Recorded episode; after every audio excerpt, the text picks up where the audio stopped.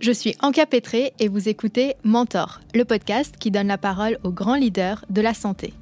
Mon ambition Vous permettre d'apprendre et de vous inspirer des meilleurs.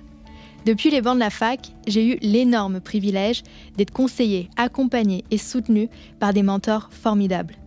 Dans ce podcast, je leur tends le micro pour qu'ils partagent avec vous les grandes leçons de leur vie.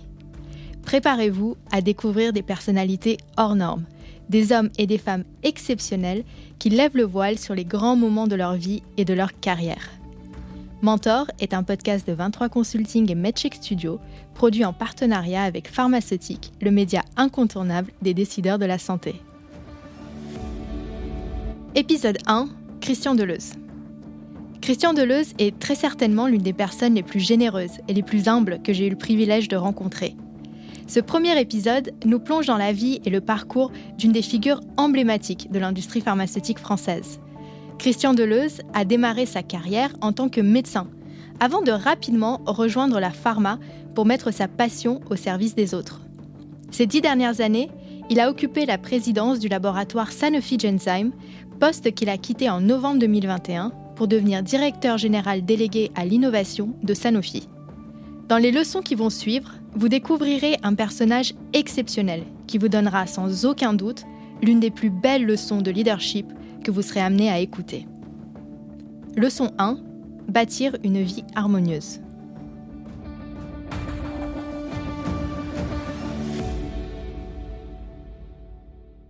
Je lis beaucoup, je me cultive ou enfin je rends ma vie harmonieuse pour être efficace au travail dans la journée puisqu'il faut quand même avoir plus d'une chose dans sa vie me semble-t-il pour être heureux. Donc tu vois, j'essaie de rentrer du boulot vers 19h histoire d'avoir un temps en famille 19-23 euh, et puis s'il y a du boulot, si j'ai de la lecture, si je veux lire des dossiers sur euh, un de nos produits en développement, une entreprise sur laquelle, à laquelle on s'intéresse, ou que sais-je, ben, ça me dérange pas du tout de travailler de 23h à 2h du matin. Et puis après, ben, je dors tranquillement jusqu'à 7h30, l'esprit euh, détendu, serein du coup, du gars qui s'est couché avec euh, le travail bien fait. et puis quand c'est vraiment une période très chargée, je m'endors en me posant une ou deux questions. Et bien souvent, j'ai des réponses possibles le matin. Donc j'ai euh, fait travailler mon cerveau pendant la nuit.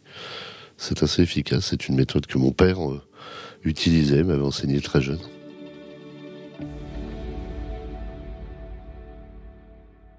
En fait, moi, je suis une seule personne. Je crois qu'il y a des gens qui aiment scinder à compartimenter leur vie en ayant le travail, euh, la famille, les amis, euh, que sais-je, ou le golf.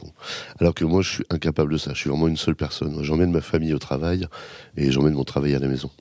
Et donc, ça me dérange pas du tout euh, de me lever de mon bureau un jour à 11h le matin pour aller m'occuper de ma fille ou régler un problème ou, attendre le plombier ou que sais-je. Et à l'inverse, ça me dérange pas du tout de travailler à des heures où habituellement on se consacrerait au loisir, au repos. Voilà, j'ai une, seule personne, une seule vie.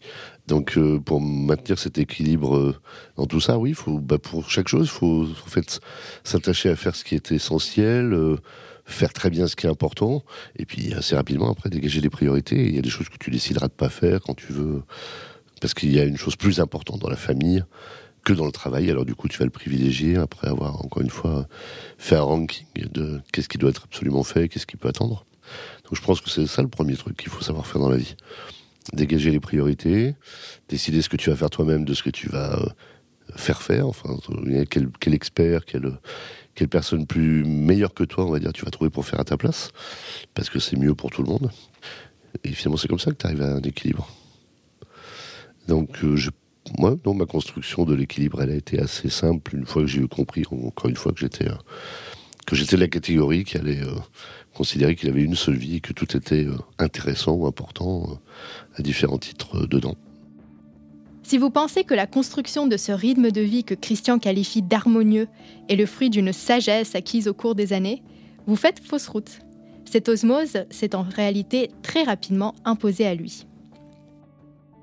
À mon avis, je l'ai su depuis mes études supérieures. Au moment où j'ai euh, décidé qu'il fallait savoir aller jouer au baby-foot euh, pour se détendre de ses heures de travail ou aller faire euh, du sport, enfin jouer au tennis, accepter qu'il fallait savoir aller jouer au tennis et que ça n'empêchait pas de réfléchir à ce qu'on avait à faire ou à programmer pour être efficace, pour néanmoins réussir. Euh, et que les amis faisaient partie de ce package. Enfin, voilà, je pense que les études de médecine, c'est un long moment où il faut savoir euh, déjà à ce moment-là probablement s'organiser pour, euh, pour survivre dans de bonnes conditions. Parce que c'est chargé, c'est lourd, c'est long. Donc je pense que ça m'est venu au moment où il fallait que je m'organise pour bien travailler dans le temps long. Après, ça n'a pas été comme beaucoup de choses dans ma vie. Hein, c'est pas né d'une réflexion extrêmement profonde. Hein. je suis quand même plutôt un intuitif. Je suis plutôt euh, aujourd'hui, je, je, serais probablement à la mode parce que je pense que j'étais très tôt de cette philosophie qui dit on, essaye, on teste, si ça va pas, on change et on passe à autre chose. Voilà. Moi, je suis pas têtu du tout sur euh, ni avec les choses, ni avec les gens, ni avec les projets. Avec un père chef de service de réanimation et une mère infirmière, le monde de l'hôpital et de la santé a toujours été très présent dans la vie de Christian. C'est donc presque sans réfléchir qu'il s'est engagé dans des études de médecine avant de finalement changer complètement de voie. Un élément ne l'a cependant jamais quitté, sa volonté de faire changer les choses, et ce, dans un domaine particulier, les maladies rares. Un sujet, vous le verrez, qui le touche très personnellement. Le choix de médecine s'est fait parce que mon père était médecin et que mes frères et sœurs avaient fait autre chose. Donc, j'ai déjà au départ et, que j'avais pas d'idée euh, extrêmement précise de ce que j'avais envie de faire. Donc, euh, j'ai fait honnêtement mon parcours, mes études. J'ai travaillé pendant un an dans des SMUR, j'ai fait de la réa. Donc, j'ai vraiment essayé de me captiver. J'ai jamais retrouvé euh, dans ma manière d'exercer la passion que je voyais chez mon père, qui était euh, prof de fac, qui avait été un des cofondateurs d'un syndicat, enfin, etc. J'avais, la version vraiment euh, très engagée à la maison, donc je pouvais mesurer la différence entre son enthousiasme et le mien. Euh, et c'est pendant mon service militaire que j'ai fait comme médecin à l'infirmerie de garnison de Vincennes, que j'ai croisé un ingénieur agronome qui avait fait l'essai après, en admission sur titre, qui était mon infirmier là dans l'infirmerie. Et c'est lui qui m'a dit, mais mon gars, t'es fait pour ça tu es fait pour aller euh, tester, etc. Donc je n'avais pas beaucoup d'idées de ce que c'était une école de commerce, encore moins une bonne école de commerce. Et donc c'est lui qui m'a aidé à préparer le concours. Donc là encore, ça n'a pas été un, choix extrêmement pensé, mais j'ai été euh, euh, très heureux d'aller y découvrir une autre manière d'apprendre la vie, beaucoup plus tournée vers il n'est pas important de savoir, il est par contre important de savoir qui c'est. Euh, qui sait faire, voilà, ou qui a l'information, ou qui ça. Ce qui est pas, du tout, ce qui est pas du tout dans la culture hein, médicale entre guillemets de la maison, qui était plus tournée vers. Il est important de savoir, tout court.